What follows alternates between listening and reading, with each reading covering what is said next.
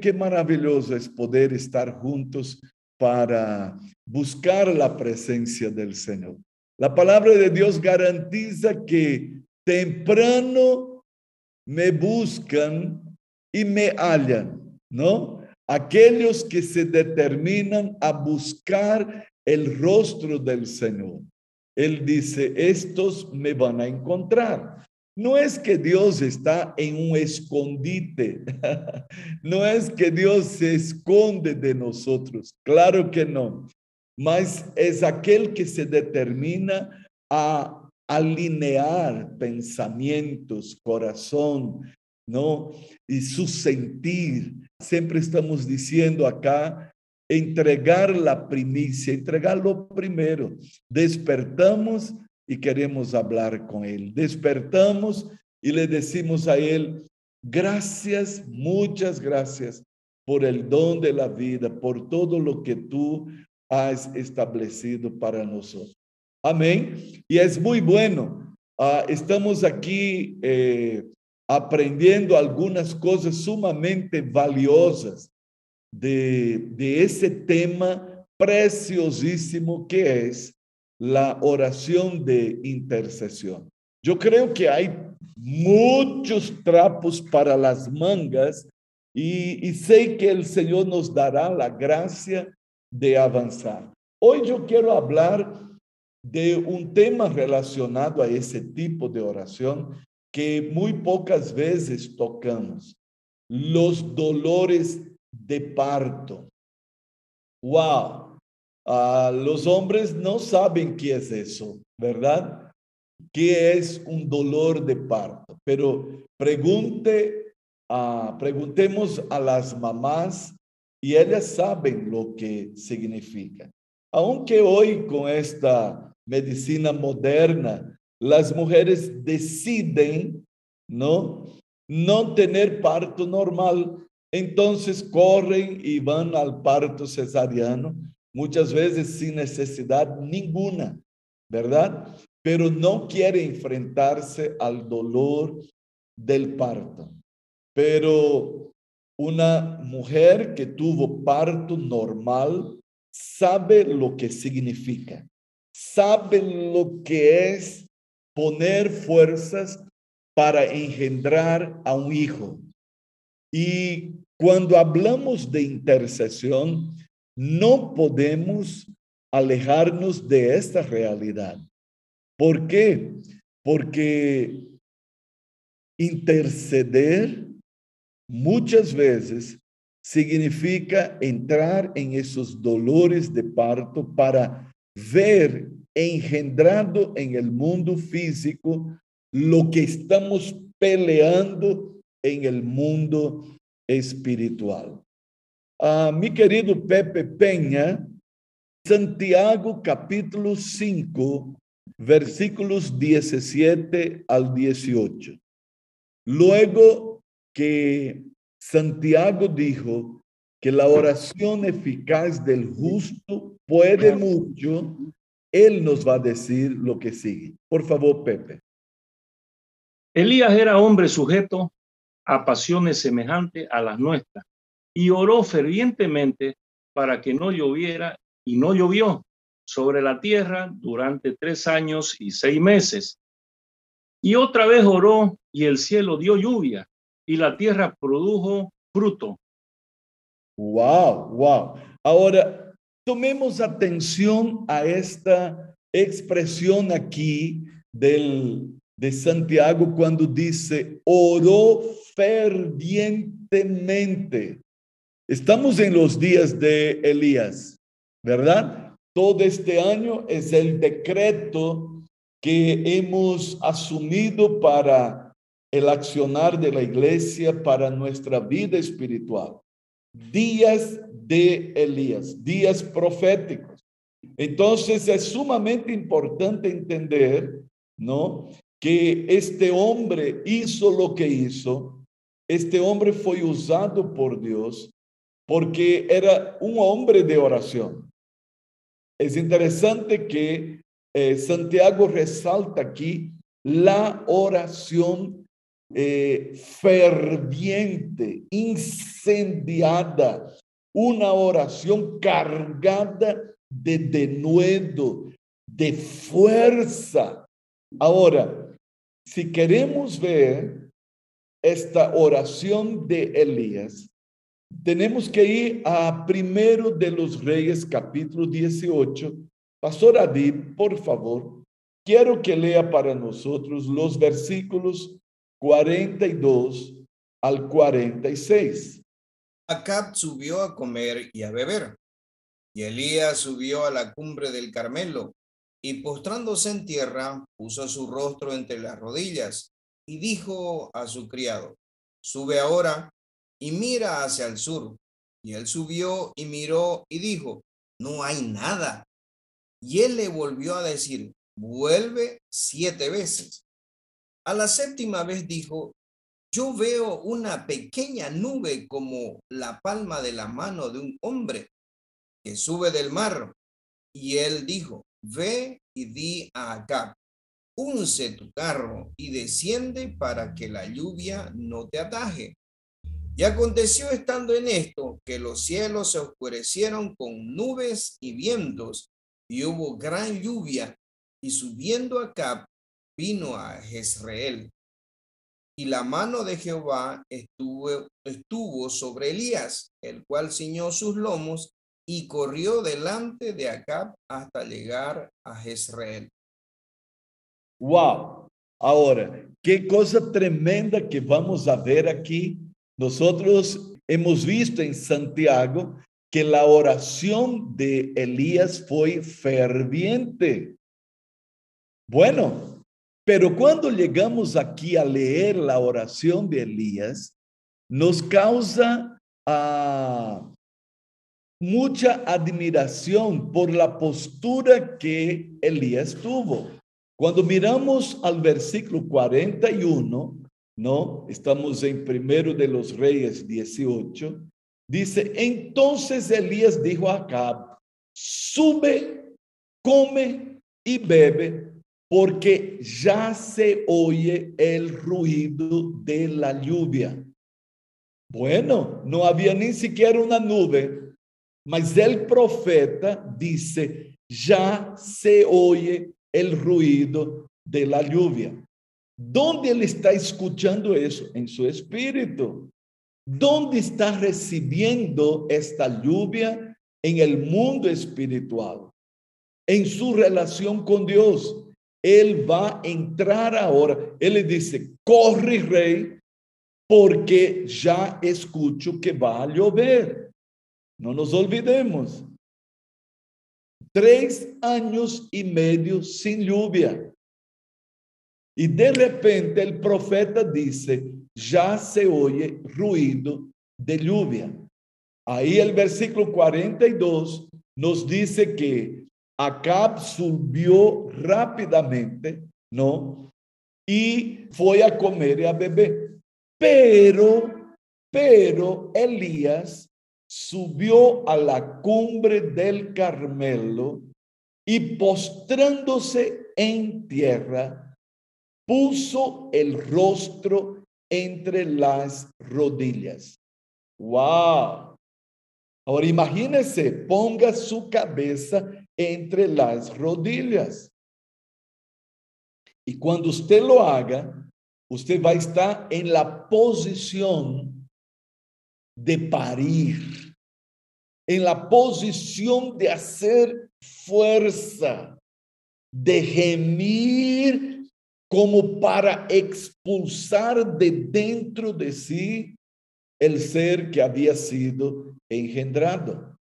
Dicen los estudiosos médicos, los de la ginecología y obstetricia, ¿no? Los obstetras, que esta es la mejor postura para dar a luz a un hijo, ¿no? Dicen que los, las indias saben mejor, que esta es la mejor postura, estar agachada y haciendo fuerza, pujando para que salga la criatura.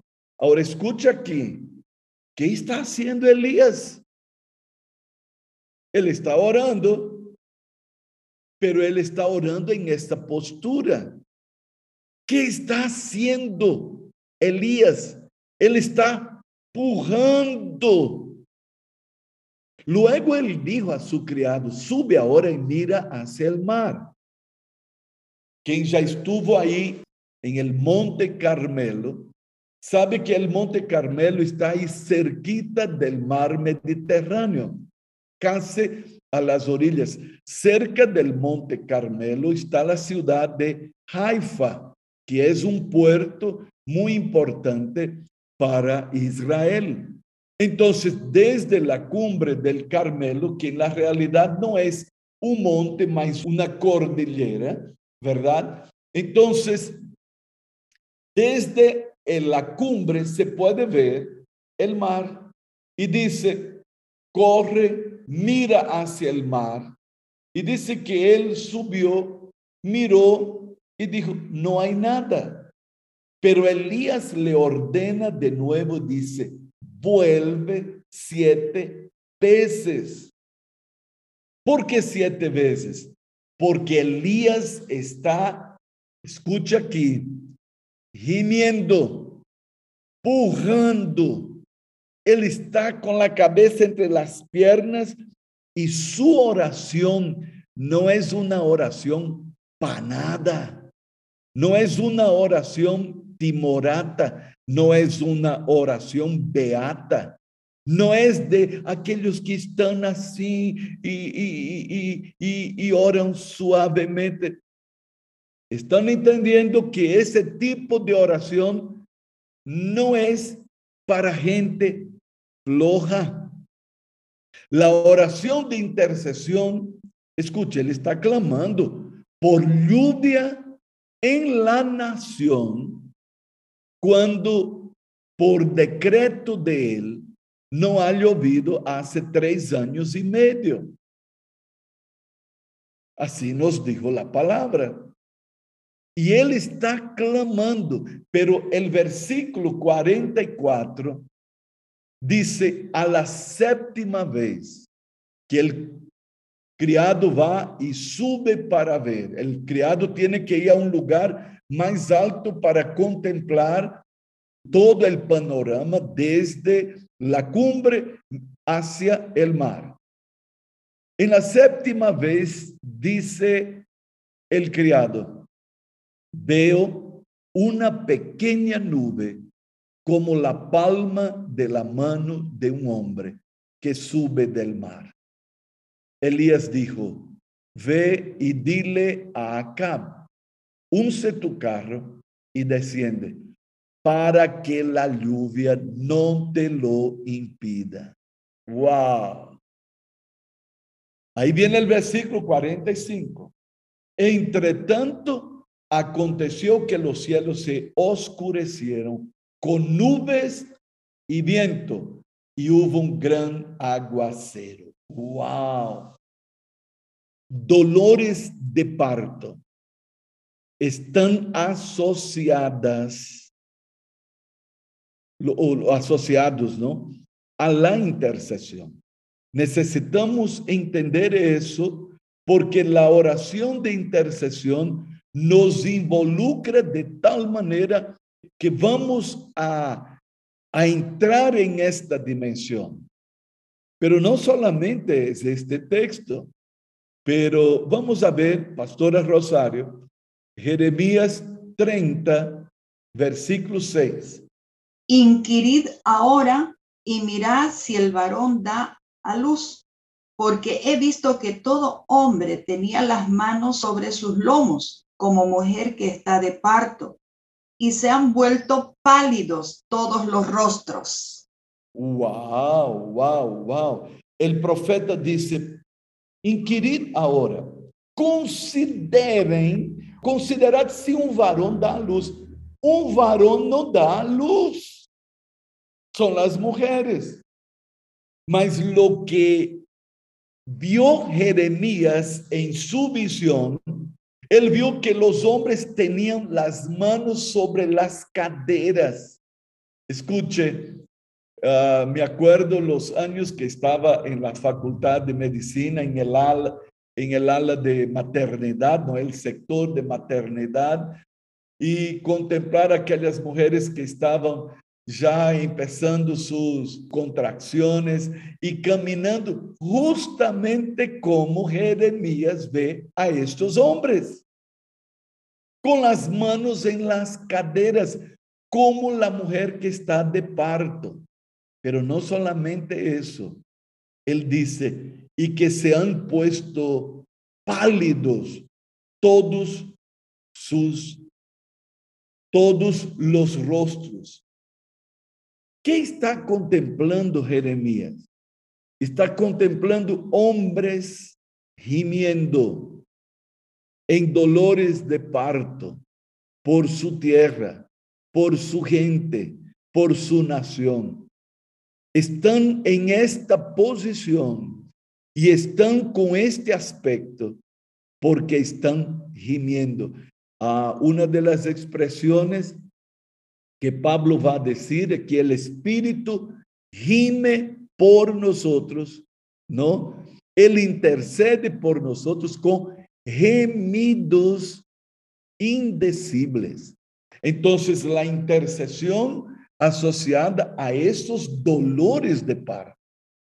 ¿Cómo queremos que acontezcan las cosas si, hacemos una oracióncita de nada si não queremos meternos em este, involucrarnos em esta pelea espiritual para engendrar en el mundo físico lo que queremos del mundo espiritual.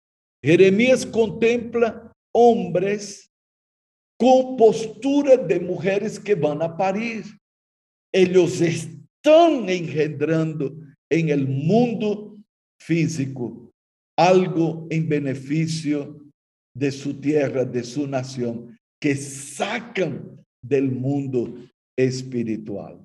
A ver, Deizinha, como disse a pastora Rosário, Deizinha Donato, Isaías 66, 8. ¿Quién oyó cosa semejante? ¿Quién vio tal cosa?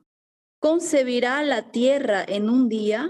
¿Nacerá una nación de una vez? Pues en cuanto Sión estuvo de parto, dio a luz sus hijos. Wow, wow. Ese texto es tremendo. Este texto habla del milagro que nuestra generación contempló del nacimiento de una nación en un día, la nación de Israel. Esta palabra profética eh, fue cumplida el 14 de mayo de 1948, cuando a pesar de que la ONU ya había determinado el 22 de noviembre ¿no? En aquella sesión extraordinaria en que la ONU decidió que Israel volvería a ser nación y en la tierra de Israel una nación volvería, pero desde noviembre de 1947 la cosa se fue postergando y había una lucha muy grande porque quem estava controlando aquela terra desde 1917 a 1947 era Inglaterra. Quando a ONU decide que Israel vai ter outra vez sua terra, eh, Inglaterra se lavou as manos y en vez de haber pasado el dominio para los judíos, abandonan la tierra y deja a, la deriva. Y empezó una pugna de los judíos que ya estaban allí con los árabes que no querían que los judíos se quedaran en la tierra.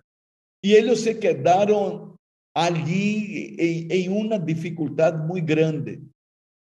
Y como la ONU no tomó carta en el asunto para posesionar a Israel allí, el resultado es que el 14 de mayo de 1948, Ben Gurion hace la declaración del nuevo Estado de Israel en un día. Ahora preste atención.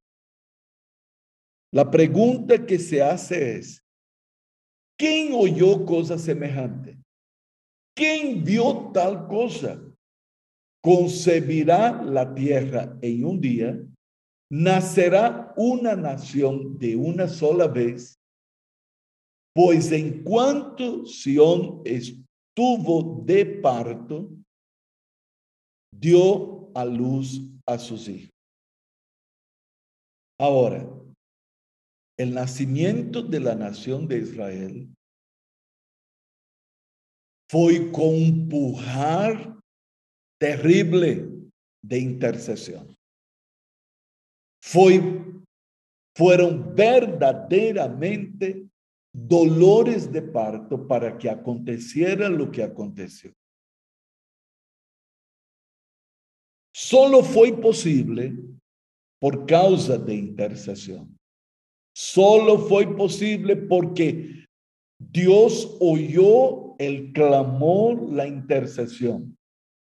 Y sepa que cuando fue que empezó este mover, en fines del siglo XIX, con el aparecimiento del movimiento sionista en Austria, en, en Hungría, ¿no? Donde empezó un movimiento y escuche, todo eso fue fruto de intercesión.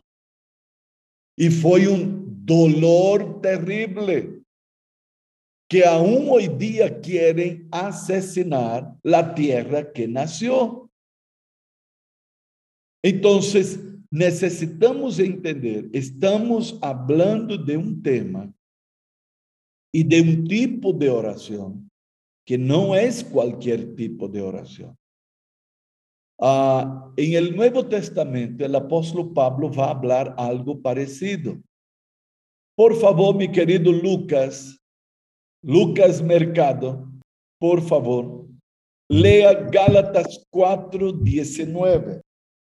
Hijitos míos, ¿por quién vuelven a sufrir dolores de parto? Hasta que Cristo sea formado en vosotros. Wow, wow. Hijitos míos, ¿quién está hablando eso? El apóstol Pablo. Él está hablando a los cristianos en Galacia. Él dice, vuelvo a sufrir dolores de parto hasta que Cristo sea formado en vosotros. ¡Wow! ¡Qué tremendo! ¡Qué tremendo! Hijitos míos, hermanos, qué desafío más grande, qué, qué obra más majestuosa esta, la de Dios utilizar seres humanos aqui que se empecinam a engendrar en el mundo espiritual lo que quieren ver. Pablo dice, vuelvo a sentir dolores de parto por ustedes. Eso es grandioso. Esa es la tarea de un padre y de una madre espiritual. No por casualidad Pablo llama a los cristianos en Galacia de hijitos. No por casualidad el apóstol Juan escribiendo sus cartas va a decir hijitos. Hijito, eh, hijito es aquel que fue engendrado y una madre que pasó por esos dolores sabe el significado de tener a este hijo y sabe lo valioso que es. Y cuántas veces una madre, un padre tienen que sufrir por causa de un hijo que muchas veces va por caminos torcidos y tiene que traerlos una y otra vez al carril. Eso es tremendo. Wow.